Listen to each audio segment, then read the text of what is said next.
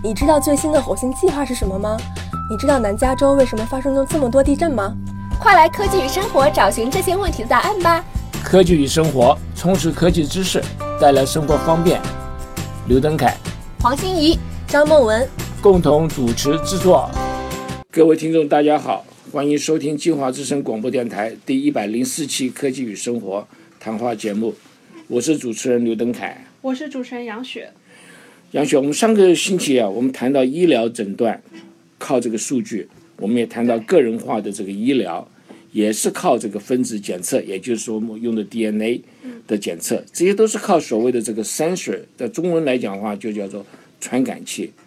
然后我们把身体的状况还有病毒透过分析仪器和大数据相连，能够说很精确的诊断出这个我们到底是中什么毒啦，什么样的这个呃呃。病毒了，在我们身体里面，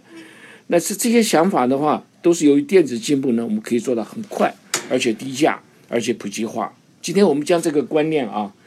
这个来一个扩大。什么叫扩大呢？就是谈到将来是否可以把所有的东西啊都连接起来。嗯，那就是是的这些装置是吗？都对，所有装置看，那我就叫这个这个万物相连了，对吧？那我们现在常常听到一个叫物联网。对，你听过吗？非常流行的物联网。对这个观念度过。那这个这个大部分来讲的话，就是从早期的人和人之间的相连，我们就有国际网络。然后呢，到到到了现在来说，物和物相连，那我们就叫物联网。我们今天非常非常的荣幸，请到 U C Irvine 的李冠平，他这个 G P Lee 这个博士到我们节目来谈谈物联网。物联网的应用和它的理论，也就说明物联网的这个挑，也说明一下这个物联网目前的挑战和将来的机遇如何。这些机遇来来讲，事实上每个人都可以得到的，而不是说一定要有有特殊的训练啦，说你一定要这个方面的专业啦，也更不要搭资本。所以我觉得非常非常有兴趣来谈这个东西。那李博士您好，我们向我们的听众问声好，非常感谢您在百忙之中到我们这个电台来跟我们讲这个。这个万物相连的这种观念啊，呃，各位听众朋友，大家好，啊，我今天非常荣幸有机会跟大家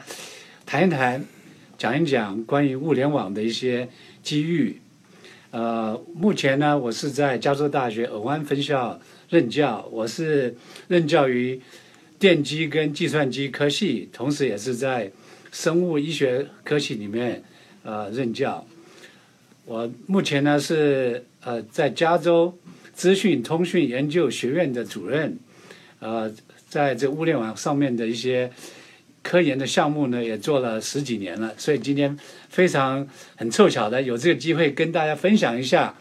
呃，我们一些想法，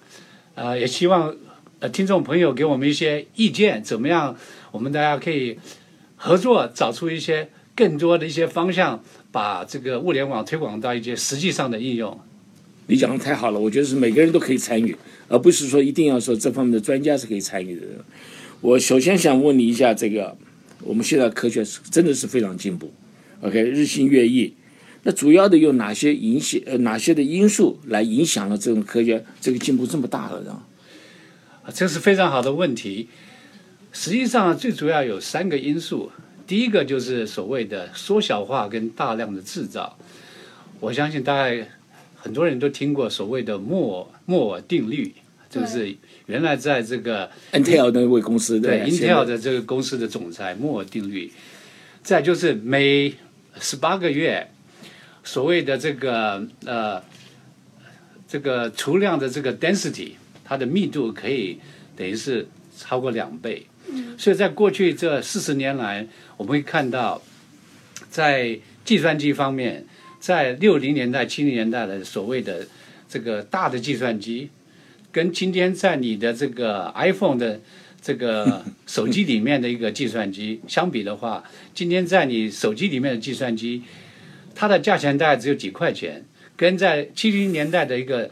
这个大电脑是几几百万的一个大电脑的价钱。但是呢，它在今天在你手机里面的这个电脑，它有足够的能力呢，能够处理资讯。它处理资讯的能力是超过百万倍，跟六零年年代跟七零年代这个大电脑来比。所以经过这一个这个演化的过程呢，今天很多我们在计算呃通讯跟控制上面呢，都变成非常的普及化，而且呢，已经有办法能够实现到个人的一个所谓的智慧的体验。第二个就是通讯也变成全球化。我个人的经验是，当我呃到了非洲的时候，看到每一个人手上的一个都有手机，我非常觉得非常讶异。他们说没有手机我没办法活，但是吃饭可以不吃。这这个是一个通讯是非常普及的。第三个呢，就是在目前来看，我们知道，在我们是小时候看到我们的祖父母，唯一的一个所谓的这个科技的的器件呢，就是电视。嗯。但是在今天呢，你可以看到很多祖父母，他同时也玩 game，对，他还可以跟他的孙儿一起用 iPhone 来交谈。所以大家用觉得 Skype 对不对？Skype 就变成是一个非常普及化，呃，用一些所谓的一些新科技，经过这三种主要的因素呢，就造成了今天我们在物联网的一个真正的一个是非常好的一个启发点来产生。嗯所以说说时间是事实上在改变，对不对？我们只刚刚在在开始的我就讲的，从这国际网络啊，这个智慧型的手机的产品啊出来以后啊，人跟人的通讯呢、真的是方便很多。像早期所谓长途电话，我就记得很早以前我们长途电话，长途电话是很贵的，跨国的国际电话尤其是非常贵。我记得我们在办公室的时候，常常听到那个我们的 operator，就是我们接线员就说：“哎，什么什么什么长途电话啊，这很紧急的事情，你要去接长途电话，不然的话这费用太高。”但是今天来讲的话，我们有 WeChat，有 Line，还有什么 Viber、Skype 啦，这等等一大堆，就是你就怕你没时间。哎，不然的话，你可以跟全世界人可以聊天，可以聊聊个不停，而且也不限制在像早期的时候，我们一定要对着个电脑来大吼大叫，你才能够跟人家通讯。不要不要了，你手机上面什么都有呀。所以这个来讲的话，这个整个这个通讯呐啊，呃，整个是完全改变了。那么，但是有一点很奇怪的事情，我们可以来谈一下这个技术上啊，对于我们人的身体的影响。比如我在常常这一大堆人吃饭，每个人手上都是拿一个手机。跟谁讲话？不是跟你对面人讲话，跟老远的人在讲话。那么对面的人自己的人在吃饭的时候不讲话，这很奇怪的事情啊。我们来等一下谈一谈这种物联网的时候时代到了以后，那怎么办？这个人啊，可以稍微联络一下。我们办公室也是一样的，这个李博士，我们办公室也一样，大家这个在躲在这个电脑后面送 email，不出来讲两句话，讲两句话，所有的误会都过去了。但是呢，你送这个电脑的时候，我送电子邮件给你，告诉你做什么，你就按照我的做就没错了了。但事实上，我们人生不是这样子的，对不对？对。那么我就想问你了，这个目前这个 Internet 哈，有有没有这个稍微改变的现象？就是说我们这个人呢，这种用 Internet 的很多很多交往的，有没有一些改变现象？除了速度增加以外，还是各样的连线以外，这个日新月异。但总体上来讲，你觉得有什么什么改变没有呀？非常好，这有一个很大的改变，就是像刚才刘博士刘博士所提的，这个国际网络，就是大部分是人与人之间的一个交往。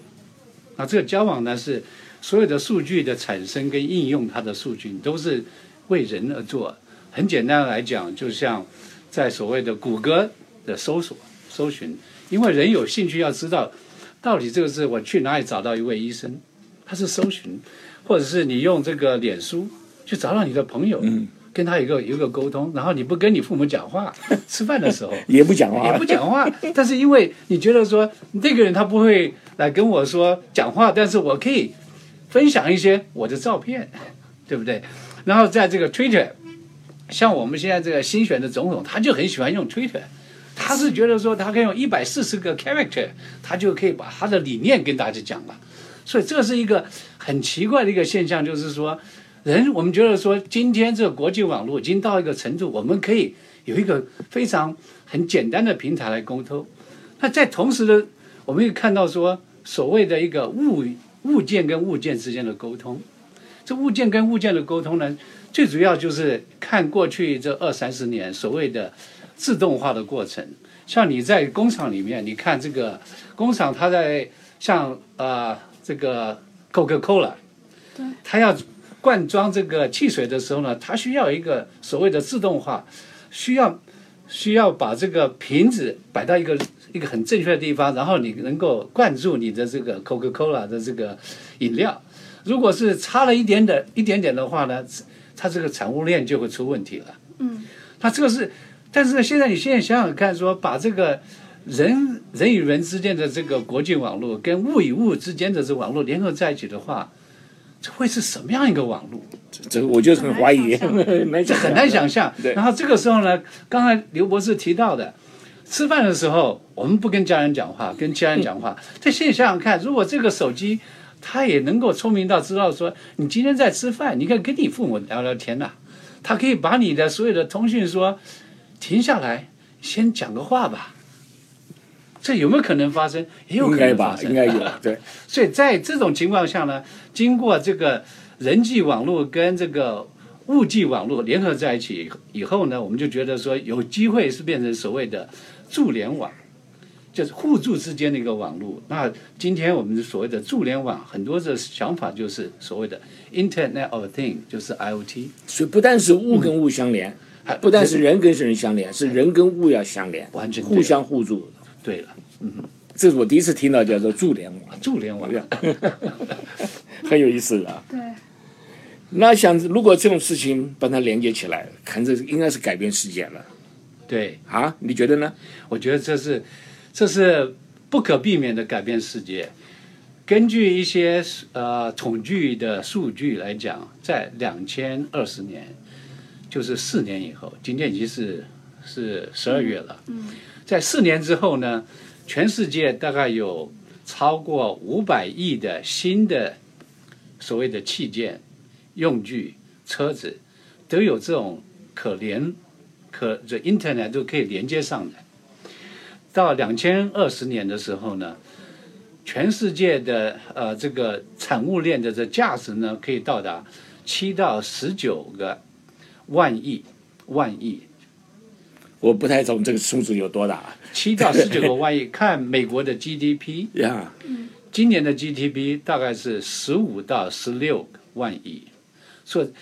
经过这 IoT 的这个 revolution，这 revolution，它能够产生的价值，经济价值，全世界的，全世界经济价值会比美国的 GDP 还大。这它等于是一个很难想象，一个在虚拟的跟实际空间的一个结合下，会产生一个第三国、第三个国家，跟美国一样大跟。美国一样大，而且这个是无所不在的，互相之间又能够有一个沟通，能够互相有一些所谓的商业的价值，呃，对我们人类个人的生活的品质都会有提高，大家都会去使用。那它的这个产物链又是这么大，那这实际上是对整个整个世界的一个呃生活的提升是有很大的影响的。那我们要好好谈一下，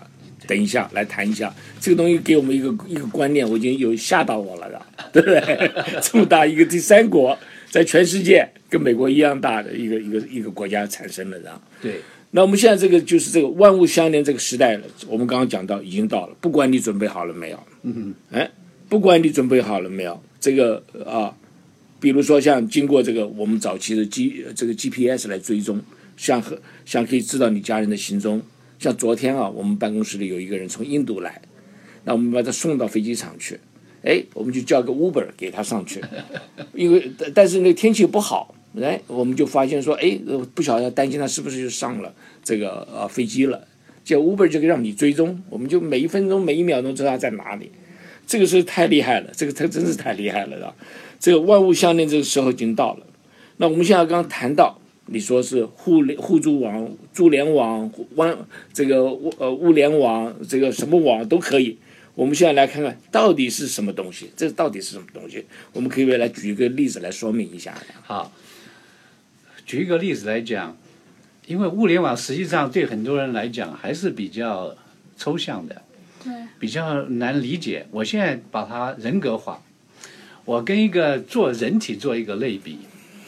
像我今天我在这个跟呃刘博士还有杨雪在这边聊天，就像口渴，我希望说能够喝水。这个时候呢，我怎么样能够拿到这一瓶水？第一个，我在眼睛在看说水在哪里，这水瓶在哪里。我眼睛看了以后呢，这个眼睛就传送出一个讯号，经过我的神经网络送到我的大脑中枢神经，我这个中枢神经呢就开始在做运算，跟我讲说，这这瓶水大概离我这边有多远？我刚刚讲这三三项，就是在物联网里面的一些很基本的一些概念。第一个，你需要有这个传感器，我的眼睛是传感器，告诉我说，哦，这瓶水我有水在这边，然后离我有多远？很快就传出来。很快就传传出来以后呢，那我这个脑神经这个神经系统就经过所谓的这个通讯网络，传送到我的中枢神经，我传送到我的这个呃大脑去，大脑就是所谓的云端计算，呃，在这个在这个物联网里面，这云端计算以后呢，跟我讲说，哦，离我这边有多远？那它云端计算以后就可以下达一个指令，跟我讲说。我的手需要往前面移，咦，靠近了。靠近以后呢，叫会又下达一个指令，我需要把我的手能够结合跟这个水瓶结合。在结合的过程里面呢，因为我的手又有传感器，又有传感器跟我讲说，我已经不会抓这瓶水抓得太紧，否则的话这个水瓶要破了。那这个信号又传送回来，又经过我的大脑处理。经过这一个处理的过程，我们。产生了所谓的一个 feedback，一个 feedback 的 system，就是要回馈回回馈的系统。因为这个回馈的系统呢，让我们有有办法做到这件事情非常有效率。你可以想想看，如果我今天我看不见的话，我怎么能够拿这瓶水？这个时候我也可以用这个大数据的观念。我我如果今天我是戴着一个蒙面的，我看不见，我请杨雪跟这个呃刘博士跟我讲，你们可以跟我讲说。往左一点，往右一点，往左一点，往右一点，我还一样可以，因为我可以听到，经过你的传感器跟我讲，然后经过这个沟通，然后我的大脑处理，同时也可以拿到这瓶水，所以这是一个很简单的一个一个解释的方式，说这个物联网实际上就是要把这个这个 feedback system 带到整个的系统里面去。一个回馈系统，因为每一个如果单单元的话，它的功效就不够大。对，功效很大，但是不能没有说像相连相连起来以后功效更大一点。对对，所以举一个例子说，怎么样怎么样来利用这个呃这个 IOT 呢？像我相信很多观众呃听众朋友呃可能也打这个小白球，这高尔夫球。嗯。但是很多时候呢，高尔夫球也不是那么容易打，打得不好。所以就有朋友问我了，你可以帮我一下，让我能够打这个小白球打得比我的这个我的朋友打得好就行了，是吧？对呀，这这一点我就觉得，哎，今天我就是打赢他了，我就觉得我非常的舒服。那怎么做呢？你在球杆上面可以装一个传感器，所以你一挥杆的时候呢，我知道说你挥杆的速度有多快，力量有多大。同时呢，我可以我可以这个。经过这个所谓的这个气候的这个呃的预报，知道现在风速有多快，风速风向在哪里？我把这些资讯呢，经过处理以后，送到你的手机，跟你讲，你该怎么样挥杆，那怎么样打？啊，经过这一个，这是一个回馈的系统。经过这个回馈的系统，你就有机会说，哎，我每一次经过练习，我可以打得比以前更好，就。你就能够打赢你的朋友了。对，如果你挥的不好，他可能跟你讲说，你这要怎么样去修正一下。对，哪边多用力一点，哪边少用力一点。完全对，完全对。哦，这是一个很好很好的一个例子啊，很好的例子。那我们刚刚讲到了，已经讲到了什么东西要相连起来。那么我们再从这个大的一个角度来看的话，那你说。哦，相连起来的话，到底有很多很多的好处在里面，但是有多大的好处？比如说，我们提到刚刚说打球啦，刚刚说是喝水啦，那我想很大的一部分来讲的话，比如像我们的上个礼拜我们讲的有关我们个人的一些医疗的问题，那这个方面来讲，应该是更大的一一些一些好处在里面。对，你要不要从这方面来跟我们来谈一谈？这个在呃医学上面呢，可能各位听众朋友已经有一些。一些初期的一个一些体验，可能呃，杨雪你有 Fitbit，对，那种可穿戴设备，可穿戴的设备，你在用可穿戴的设备的时候呢，你今天就可以跟你讲说，你今天大概走了多少步啊？你可能今天没有足够的这个运动，对，然后呢，可以测试一下你的体温、你的心跳、呃各方面一些你身体的状况。这个这个时候呢，对很多人来讲有什么好好处呢？这个是一个智慧型的一个一个传感器，知道一些你目前的状况。但是同时呢，因为是经过这个 Internet 这个互联网的过程里面，你今天就会说，你跟你的父母说，我们今天我们来比一比看，今天谁运动比较多。嗯，因为我们知道人都是有一些惰性，一旦你跟一些朋友在一起的时候，你说有一些竞争，我就会去做的比你好。这个时候你想想看，像这个很简单的一个最近的一些例子，所谓的 Pokemon Go。对我没玩过，你玩过吗？对，是一个呃刚刚非常流行的一个手机游戏，啊，是呃虚拟是那个增强现实的一个游戏，这这实际上那个就是一个物联网的一个一个一个一个例子，一个例子应用。一个应用。？我还是没得懂，这个跟物联网什么关系呢因为第一个，你的手机知道你的位置在哪里，？OK，对，然后我要把这个 Pokemon 呢是一个虚拟的一个一个玩物，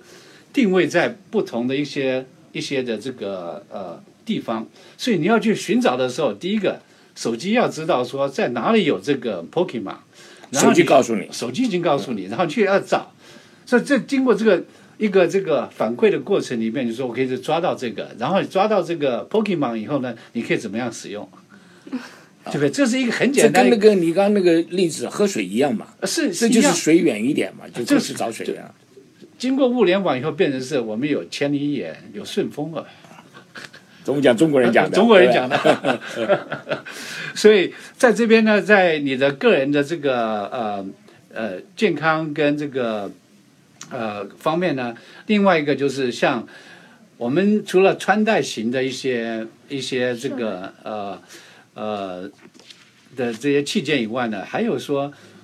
可能有人是有所谓的可以植入型的一些呃医疗器件，像 pacemaker 就是心脏病的心脏病的器，对对调器，还有像一些呃一些呃人可能有这个所谓的呃糖尿病，糖尿病你可能需要做这个 insulin 的 injection。那这个时候呢，有这个物物联网的这效果有什么呢？第一个，你有传感器知道你目前的状况，可以把这个讯息呢转换到第一个是你需要怎么样能够照顾你自己，同时也可以把这个讯息传送给你的医生或你的一些你的家人，来提醒你该做什么事情。那你可以想象，在我们现在我们在开车的时候，你会觉得说，哎，我开车突然一下车子就出来跟你讲说，你需要把车子送去一下，送去那个 machine shop，需要因为需要这个维修了。大概在两三年以后，这物联网的使用会跟你讲说，你的这个目前的你的穿不是穿戴型的，是植入型的这些器件呢，可能也需要送去维修一下，否则的话，对，你可能这个药效不够了，你需要更加的一个保护的一些装置。对，哎，我我上次看到一个报道，你讲这穿戴型的，它一个汗衫，嗯，里面有传感器，那你在跑步的时候呢，它有出汗，这个出汗的这个，因为一般来讲说汗液啦，跟我们的身体的排泄啦等等，包括有很多很多你身体的状况在里面，它就可以这个东西可以传出去，对，传出去就可以分析你这个身体状况好不好。不但在跑步的时候，你平常身体情况好不好，就是你要带一个东西在身上，那么它二十四小时在监控你，看你身体好不好。对，你觉得这个是有可能性的吗？这个这个是绝对可能的。这唯一的一个，呃唯一的一个呃，有可能说呃，使用者有一些觉得不是那么呃 comfortable 的话，是觉得说今天太多人能够看到我一些身体的状况，哎，这就保密的问题了。保密的问题了，然后我的个人的隐私权的问题，然后保险公司会不会说看到我说从来也不跑步，你看他也不流汗，涨保这个险，这样这个呃呃这个出来的这个分析的结果呢，好像不太健康，你的保险费要加啦。这时候大家都会问一些问题的，那不是很好吗？就让你这个强迫你运动一下嘛。呃强迫在在美国是不能强迫的。OK，所以这个东西有很多很多东西你可以想，这个空间想象很多。虽然技术很好，但是有的时候你可能不太愿意使用这些技术。对，就是到最后呢，就是人是否要使用这个科技，呃，跟人的一些本身对科技的一个认知，然后觉得说它到底对我们使用有什么方便性，然后同时我觉得说使用它的时候，真正是对我有帮助，而不是说有另外有人可以用我的所谓的大数据来做一些其他的处理，事实上，不要等那一天，每一天都有人有这种这种担心的地方。完全对。我们要去到网络上买东西，有人说我不要在网络上买东西，因为我怕我的保密东西被人家发现。嗯哼，所以不是这个，只有这个，不是只有这个这问题。实际上，我是个人的想法是，今天我们所有在日常生活里面，你用刷卡刷卡，用你的这个 credit card 刷卡的时候，实际上这这些银行都知道你什么时候、什么时间买什么，它有你的数据。你去上这个呃网络的时候，人家也知道说你去去哪里去搜索。像最简单，你如果是用这个谷歌的的这个 email，我记得我前一阵子去 refinance，就是重新这个呃用我的房子说怎么样能够再贷款，我才才做了一次搜寻。我的我的 email 里面呢，每天都有不同的这个公司送我说，你要不要来来我这家公司来这个来做这个 refinance？所以说，实际上我们个人的隐私，我们觉得我们有隐私，但是大数据已经在那边了，这个是跑都跑不掉了跑都跑不掉。他们要知道的话，他们可以知道的。事实上也是有好处，比实际上如像我搜索一下，去到 Amazon 买东西，就每次我上网，他一大堆东西在我旁边，说你要不要买这个，要不要买那个他，给你推荐。他们也推荐的，对实际上也没有什么不好的，对不对？是实际上，所以有我们大家就讲说，如果在未来啊、呃你想要去啊啊啊呃去那个公司去买东西啊、就是这个呃超级市场买东西，因为这个经过这个物联网，他知道你的喜好，而且知道你喜欢买什么样的东西。一旦你走进这个 这个超级市场的时候，他可能就已经会跟你讲，今天有什么样的一些 coupon。很多人说啊，这非常好，我我也希望说有一些减价，对不对？我能够买一些东西，但是可能有些人就是说，怎么我所有的都所有的想法他都知道了，所以这个是好跟不好，完全是个人对这个科技的一些体验。但是我最希望一个什么东西，你知道吗？我最不喜欢买东西了。我希望到那个店买东西的时候，要想买东西啊，那个东西就在我前面。这个会在未来五年内，你如果喜欢的话，会发生的。不，或者呢，带着我就直接去那里面去。你到 supermarket 买这么多东西，我也不常去。嗯，哎，但是要找东西找不到。嗯，然后去找找这个店员也找不到。那最好能够这像东西一下就带到我那边去，不但带那天帮我拿出来给我看看，多好的事情。刘博士，这个是就是一个新的一个应用。各位听众朋友，如果您能够把这一件事情做出来，可能很多人都会像刘博士一样说：“我今天太忙了。”你可能可以产生，可以制造一个所谓的呃个人化的一个呃游戏器件。像刘博士这种听众呢，如果他到了这个市场去，这这个游戏器件就会带着他说：“我今天知道你要买什么东西，在哪一个哪一个地方有你要的东西，那今天这些东西是否有 coupon？” 然后等到你全部拿到以后呢，因为一拿的时候，这个感应器就跟你讲说他已经买了几样，所以你出来的时候呢，你也不需要排队，价钱都算好了。而且都已经 check out。啊，对，check out 了。我倒觉得像这样子一个 robot，嗯哼，在现在目前的 supermarket 里面，一个小小的 robot 一进去，他就陪着你，多好的事情啊！这是就是一个商机，这个很简单一个例子，一个商机做出来，一定会有人会用的。至少我知道有一位刘博士会用。呀，这这多好的事情，你说对不对？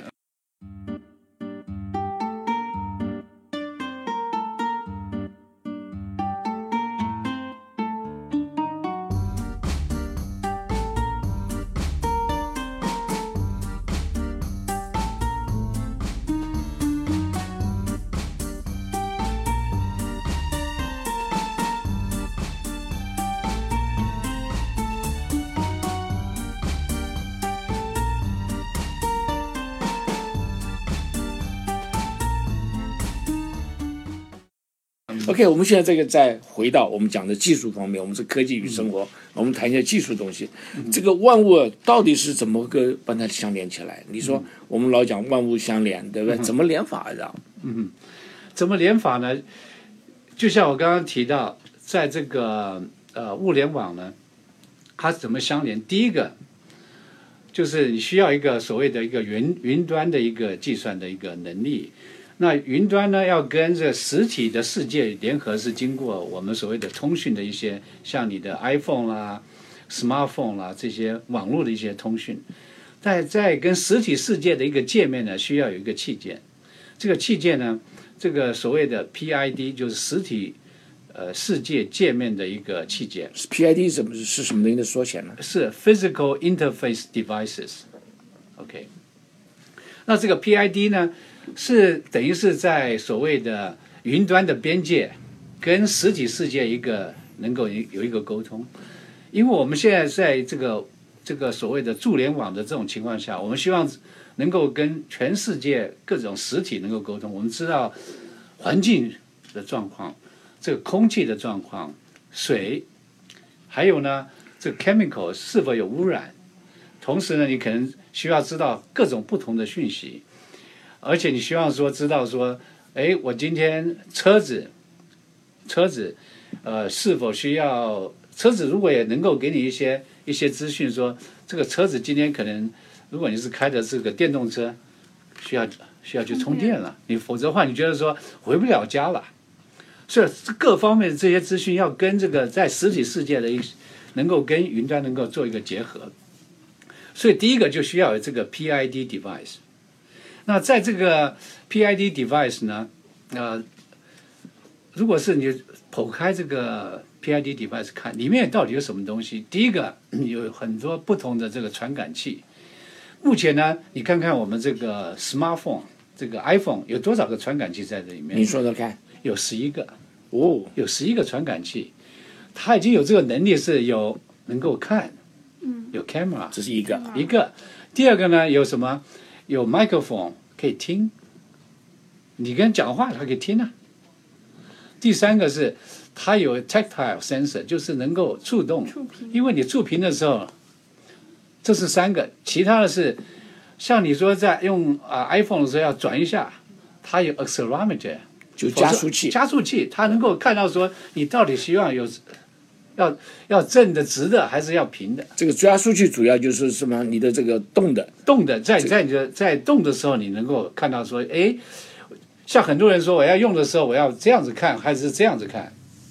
对不对？那还另外呢，还有一些就是平常一些 pressure，就是那个呃压力压力压力的，就各方面的加在一起，大概有十一个呃传感器。那这么小的一个东西，就这么小一个东西有十一个这个传感器，但是呢，你看看今天在这个 iPhone 里面能够得到的资讯都是关于所谓的物体物体的资讯，因为能够听、能够看、能够呃触动，对，其他的还有什么样资讯？你觉得说人类是有五种观感啊？很多没有啊，很多没有是什么？嗅觉、嗅觉、味觉，味觉。你想想看，如果这个 iPhone 在你吃东西以前跟你讲说，哎呀，这个菜就是我喜欢的麻辣。我是我相信这个是非常好。我给你说一个故事啊，暂时暂暂短一下。呃，我是八月，我今年去印度两次。到了印度以后呢，印度人就喜欢吃辣的东西。那我去点菜的时候，我说我不要辣，他说我们这餐馆绝对不辣，你放心好了的。就上来以后就辣死我了啦。对他来讲根本不辣，是每个人对辣的那个不一样不一样。所以一定要有一个标准，然后就告诉我到底辣不辣。你你这个想法太好了，我就买两个的。那在这呃，除了这个传感器以外呢，第二个就是，因为这些传感器如果是到处都是在实体世界里面，不仅是在你的这个 iPhone，在你的住家环境里面，那这些传感器也需要有能源，有这个像呃所谓的电池，能够让它能够能够工作。各位大家也知道说，电池呢有一定的寿命，用久了还是要换。如果到处都是这些传感器的时候，五百亿的这个器件，要多少人去换电池啊？这个是实际上是可能非常非常大的一个人力资源的浪费，所以你需要想说要找到一个怎么样能够自己能够产生电电源。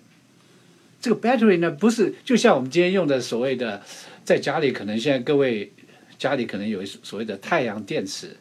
你可能可能用太阳电池，或者是哎可能风吹的时候它有震动，这个经过震动呢也能够产生这个电源电能，能能够让你启动做这个传感器。除了这电源以外，跟传感器以外，第三个就希望说把这些资讯呢能够传送出去。因为你否则的话，你是拿到了这些东西，拿到这些资讯以后，但是你如果不能传送出去的话，没办法有效的使用这些数据。那这个时候呢，另外一个大问题就是，你传送出去的时候，如果像举一个例子，你的这个 Fitbit 如果是每秒来测试你的这个温度、体温，一天下来有多少个数据啊？那你医生不会看你的东西，这医生不可能没有时间去看。医生跟你碰面的时候，跟你谈一谈五分钟，他就知道说你的病况。如果今天要看二十四个小时的数据来决定你的身体的状况，今天这医生在很很不好做生意啊，很不好看病人。二十小时看你，他也不想去看，所以这个时候就变成是你需要有一定的智慧型的一些处理方式啊，这个就是很多所谓的。这个大数据的一些观念，嗯，怎么样能够把这些所谓的一些非常很很基础的一些数据，能够经过处理以后呢，变成是有用的资讯？像你刚刚讲的体温，他医生就要知道你到底有没有发烧。对你可能有人体温也不一样，有人是三十六点八度 C，有人是七十二、七十呃七十四呃呃呃大概三十七点五，都是正常。但是可能是你需要看到是说今天是否一个突然的一个改变，就是可能生病，而不是说一个绝对的。所以在这个观念上面呢，在大数据的处理方面，在这个传感器上面使用呢，要求是跟传统性的使用方式啊是很不一样的。像这样子一大堆东西连接起来了，嗯哼，有好处，我相信一定有坏处。嗯哼，你刚我们刚刚前面讲了这个有关。Security 的问题，那还有什么东西？这个从您的角度来看，有什么不好的地方没有？呃，最主要就是刚刚提到的，就是个人隐私的问题，跟一些网络的呃安全是一些一些这个呃所谓一般人使用人的一些一些考虑的方式。那同时呢，如果是呃，最主要的问题是我们刚刚提到说有近有这么多的这个呃传感器需要使用。根据这个统统计呢，在二零二五年的时候，全世界大概有一一万亿个传感器会使用。目前的传感器呢，各位你可能看到在家里家居化，你可能有有所谓的 smoke alarm。对。Smoke alarm。今天如果是突然一下有火灾，有这个烟出来的时候，它就会，这是一个很简单一个物联网的一个观念。嗯。它会说让你的这个水浇下来，然后说保护你的安全。但是你看看这些 smoke alarm 是否很大？今天如果是五百亿个新的这这个传感器需要使用，每一个都像这样子的话，我们全世界没有这么大。所以我们就需要说，能够找出一些新的一个科技方式，能够把传感器呢变得比较小，小而精，小而美。那同时经过这个小小型化的过程里面，我们也能够利用到这个摩尔定律，能够产生是说比较便宜。否则的话，非常贵，不是每一个人都可以付得起的。我觉得科技的使用是不是说针对只是富人的使用？是给所有人，是造福所有人类，每一个人都有这有这个机会，说能够参与，能够使用，而觉得说他的生活的品质是实际上是提高的。所以我觉得这这是一个非常重要的观念，在我们使用的。我相信是啊。那我也想到一个东西，跟来来，我们跟你来讨论一下。我觉得你刚刚讲到说防火的，就 smoking smoke detector，对，但是你有没有你家你有没有经验？像我有很多经验，这个 smoke detector 一天到晚在叫，那我在家里面我知道它是没有没有烟火啊，那但是你要叫它停也停不下来，所以这个你应该讲这么多传感器以后啊，假设它是一个反产生一个错误的东西的话，你怎么办？好，嗯，对不对？还另外给再给你举个例子，然后我再来听您的啊。你们家里都都有防盗器嘛，对不对？你把这个，如果有人开窗子进来，那么你就到到通知到警察局去。警察局第一次还杀送人来了，第二次还是错的，他就不高兴了。第三次他罚你钱了，对不对？所以，所以这个我很多经验，这个。这非常好的问题，这告诉我们说，现在的目前有的这种传感器跟它使用的方式呢，实际上都没有到达一定的智慧型，都比较属于，今天你装一个一个这个防盗器，是一个一个一个这个 camera，它只要看到一些洞，它就会觉得说，可能有人进来了，但是你想想想看，说如果今天这个 camera 它比较已经有一些智慧型的，它能够理解说这个是一个猫在那边走路，不是说人在那边动。如果是有人在动的时候呢，它能够说找一找说这个是可能是他的亲戚来访问。今天如果是他可以跟这个跟你的这个 calendar 能够做一个结合，说今天是有 party 啊，所以很多人会来。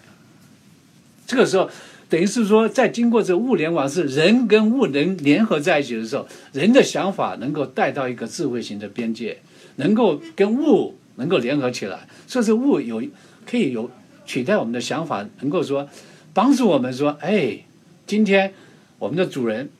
有 party，所以说我不需要做一些很多我原来需要做的一些动作。那像刚刚说这个呃，这个呃 fire alarm。对这个防火器，防火器目前来讲就是也是很简单的一个传感器，所以它只要闻到有烟雾，它就会就会启发。这个是他当初的一个想法。但是你如果经过这个互联网的一个过程里面，你可以等于是说，哎，我能够经过我的 phone 说跟他讲说，我今天在家里。我不是在睡觉，尤其我在炒菜。炒菜的时候，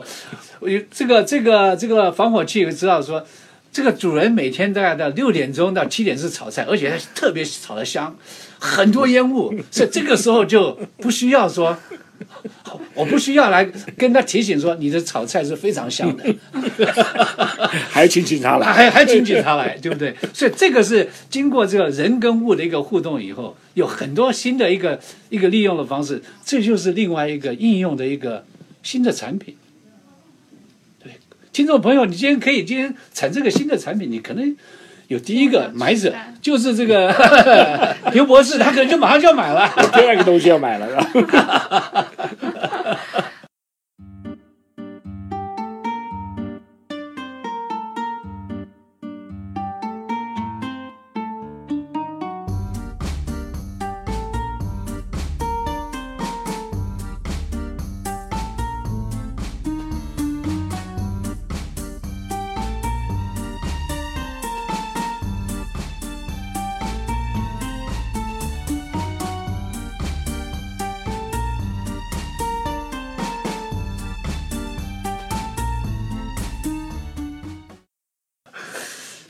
非常有意思，我觉得刚才的话题，然后这个李博士给我们介绍了这个未来的物联网的前景，让我们非常的期待。然后下下面一个问题是，就是现在以后会有这么多东西相连，然后产生这么多的数据，这些数据的话，我们会用一种什么样的方式去处理呢？我们现在的科学家们是在做什么样的研究？这非常好的问题。这数据，举一个例子来讲，呃，如果各位呃听众朋友，你坐飞机从 L A 飞回上海，这个十个小时的飞程里面，这个波音公司的这个，呃，它能够取到的数据大概是一万亿个 bit 的数据，在飞机里面大概有一千多个传感器。它能够为什么要这么多传感器？是当然是要保护我们一些个人的这个 passenger 的一些安全啊，还有知道这个飞的这个航向啊各方面，还有 这么多的这么多的数据呢，要怎么处理呢？现在我们看到的一些一些就是在研究科研方面的所谓的大数据，怎么样用这个人工智慧、人工智慧来处理一些数据，怎么样能够把一些这么大的一个这么大的这个 data set 变成是说可以理解的。另外一个呢，我觉得在今天呃很多一个新的一个方式就是，我们人是理解数据呢，是经过我们我们个人的一些所谓的传感器，是我们看得见，对，我们看得见，所以在这边的一些呃数据的处理方面呢，目前的一个新的趋势就是怎么样能够用所谓一些新的一些能够看得到的一个 visualization 的一些一些一些方式看。呃举一个很简单的例子，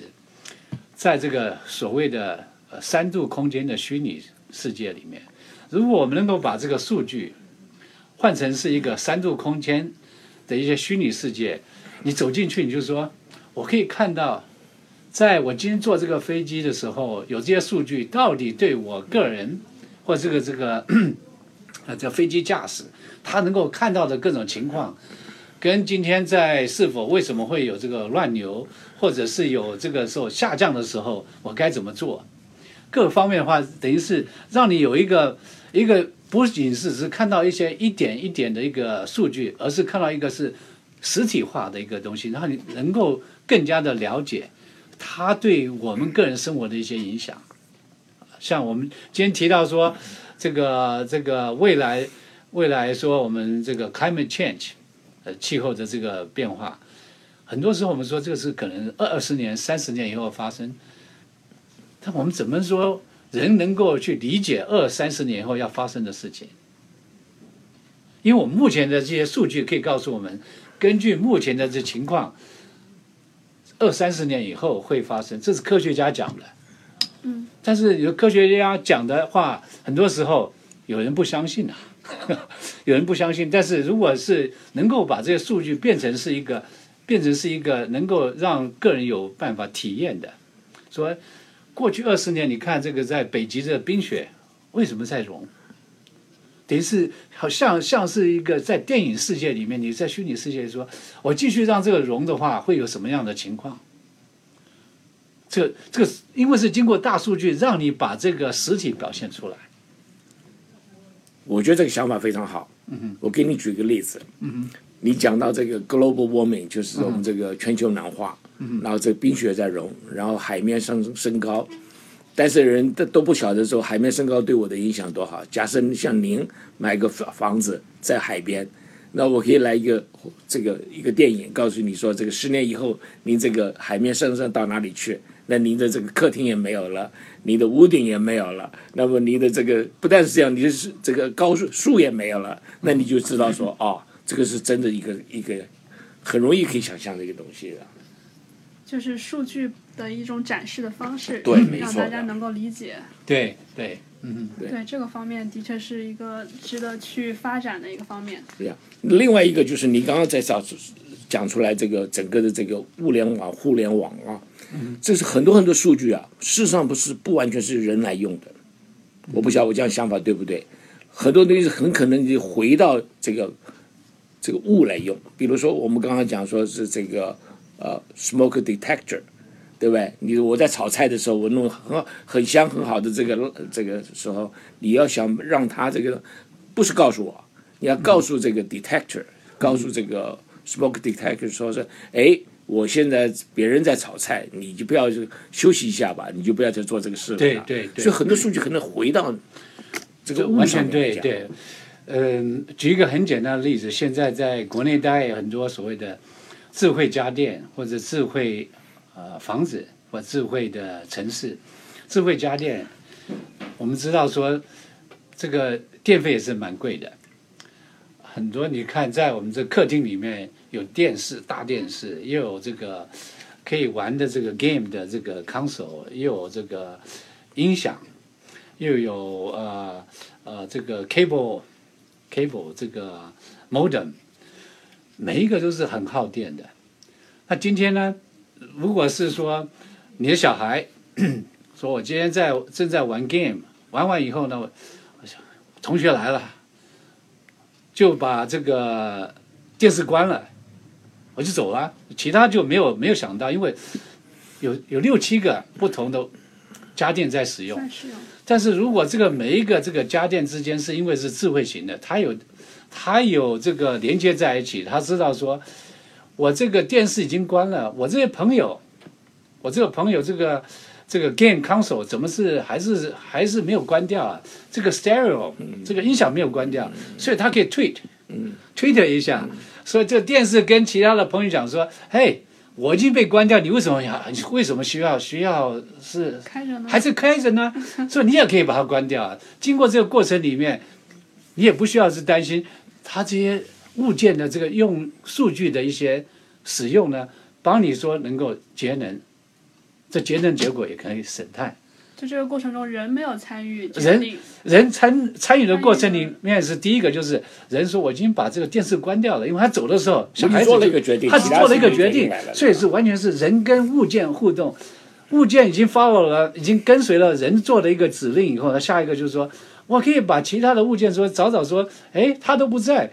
这个其他的东西，你说咖啡，这个煮咖啡也不需要，不需要说、呃很多，因为互相之间都可以有沟通，是人跟物，物跟物之间，然后同时回来说，哎，我今天把你这个关掉，你你满意吗？省多少钱？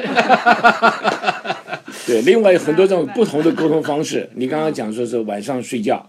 晚上睡觉我们通常就是在睡觉之前把灯关掉，你就睡觉了，对不对？对对那个说不定也可以另外一个想法，就是我打鼾的时候呢，这个全就可以关掉了嘛。呀，嗯，对对对，那我就不要说去特别去把它关掉，我一打鼾呢我就睡着了。这非常好的 一个想法，因为我我知道很多很多听众朋友大概跟我一样，我电视要打开才睡才能够睡得着。但是我睡着以后，电视开着，我实际上也看不见。我希望说这个电视知道是我我已经睡着，眼睛没有在动，它也能够帮我关掉。你看这个，这个我相信是像我们祖父辈、祖父或祖母那一辈的话，他们就常常是这个是你说坐的，对不对？是睡得着，你躺着反而睡不着。对，对，所以这个很有意思啊。嗯，那么那我们就是这这这这么多这么有意思的应用，对吧？然后以后会给我们生活带来很多方便。我相信不仅是灯凯，很多人都会想要赶快去接触这些产品，然后应用到自己生活中。那么对于这方面来说的话，有很多人肯定就想做这方面的创业，去制造一些商机。那这方面的商机的话，您来以您来看的话，会有哪些？然后我们一般人想要去做创业的话，可以从哪个方面去切入呢？哦，这非常好的问题。毕竟我们做了这么多科研，希望对人类有一些帮助。同时呢，在这个呃制造这些未未来的一些产品的过程呢，也希望说带给很多听众朋友一些机会机缘，能够说分享一些所谓的现实的一些比较呃实际的一些利益啊。那这边可以做的话呢，举一个最简单的例子，呃，大概听众朋友听呃看到的新闻。这个日本的这个所谓的软银行 SoftBank right？SoftBank 的总裁 Mr. Song，他最近不是跟我们这个当选的总统 Donald Trump 川普有一个呃 meeting，他呢就讲了，他要总共要投资一千亿的启动基金，一千亿的启动基金来来这个投资在物联网上面。经过这个呃，他的这个呃呃，根据我们所知道的，他跟 Jack Ma 好像是有一些对这方面也非常有兴趣。对国内来讲，物联网的帮助非常非常大。他算是个阿里巴巴最大的投资者。对对对，然后呢，这个苹果公司也说他要参与，也需要说希望说能够投资在一百亿在这方面。所以我相信说，各位听众朋友看到了这些新闻都知道说大公司都在做，那我是一般的人，我怎么能够进来？我是否可以从这边拿到一些钱，能够这个创业？刚才跟刘博士谈的这个过程里面，我们可以听到说有不同的应用方式。今天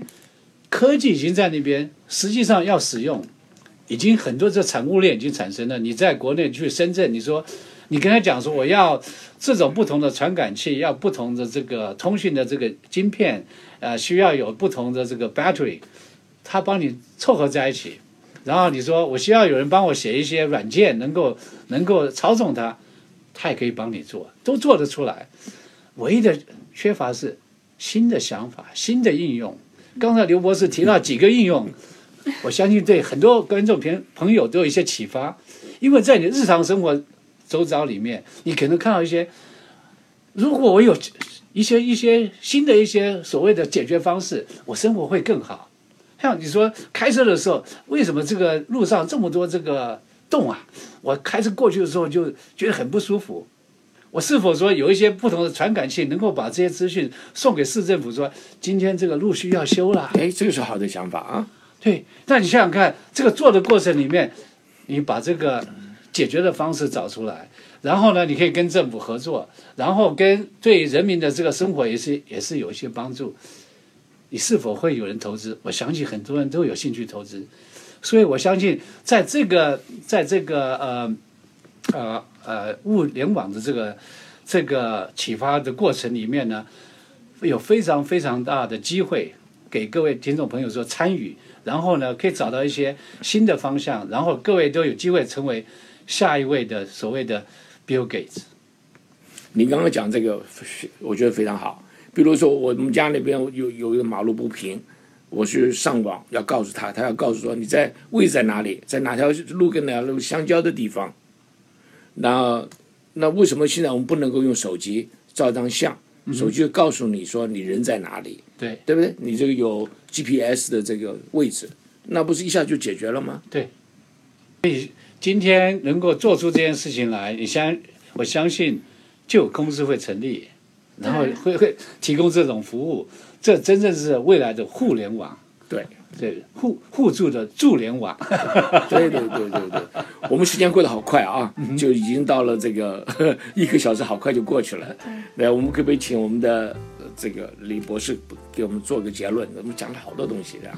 对，嗯，非常谢谢呃，跟两位主持人有这个很愉快的沟通的机会，呃，所以。今天在这个谈话的过程里面，我们讲到了这个未来的互联这个助联网对我们生活的影响，跟一些助联网需要怎么样呃能够产生出来，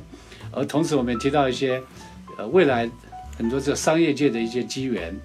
我相信各位听众朋友也都知道说这都是一个一个机机会，既然我们可以在这个。在这个呃呃，audio 在我们这个今天的这个面谈面谈里面，能够跟各位有这个机会谈一谈。如果各位有兴趣要参与的话呢，可以跟我们做个联络。呃呃，我是在 UCI，怎么怎么联络呢？呃，我的这个跟我联络的方式就是可以写个呃 email，我的 email 是 gpli gpli at uci dot edu。我希我非常，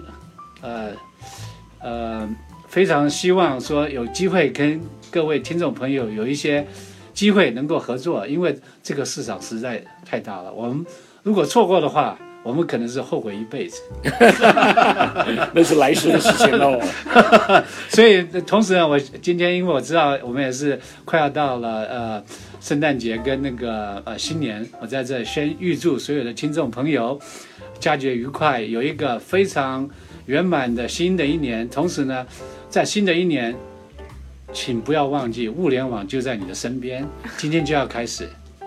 好，非常感谢你。我们就今天节目时间到了啊，我们非常感谢我们的嘉宾，任职于 UCI 非常著名的李冠中教授。李教授的研究领域非常非常广，包括了通讯，包括了纳米技术，包括了医疗生物，所以他这个想法就非常非常多。希望呃听众们跟他多联络一下。好不好？我希望也希望说，我们什么时候办一个什么这种 seminar 啊？那我们请我们的这个听众一起来，来来这样子的话，就面对面，说不定也可以有不同的想法的，可以的。好，这个万物相连的这个物联网，这个实在是你刚刚讲的未来十年到二十年，这是最大的一个可以说一个工工业革命。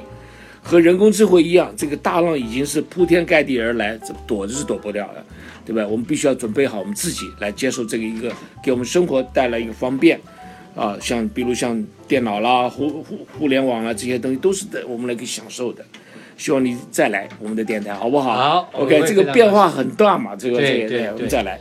本节目《科技与生活》由刘登凯、张梦文和杨雪共同制作。本节目合作伙伴为南加州科工学会，同时感谢金华之声台长李金平先生和新霞女士的大力支持。下周六下午三点四到四点，那就是我们的圣诞圣诞夜了。再见，祝大家周末愉快。谢谢。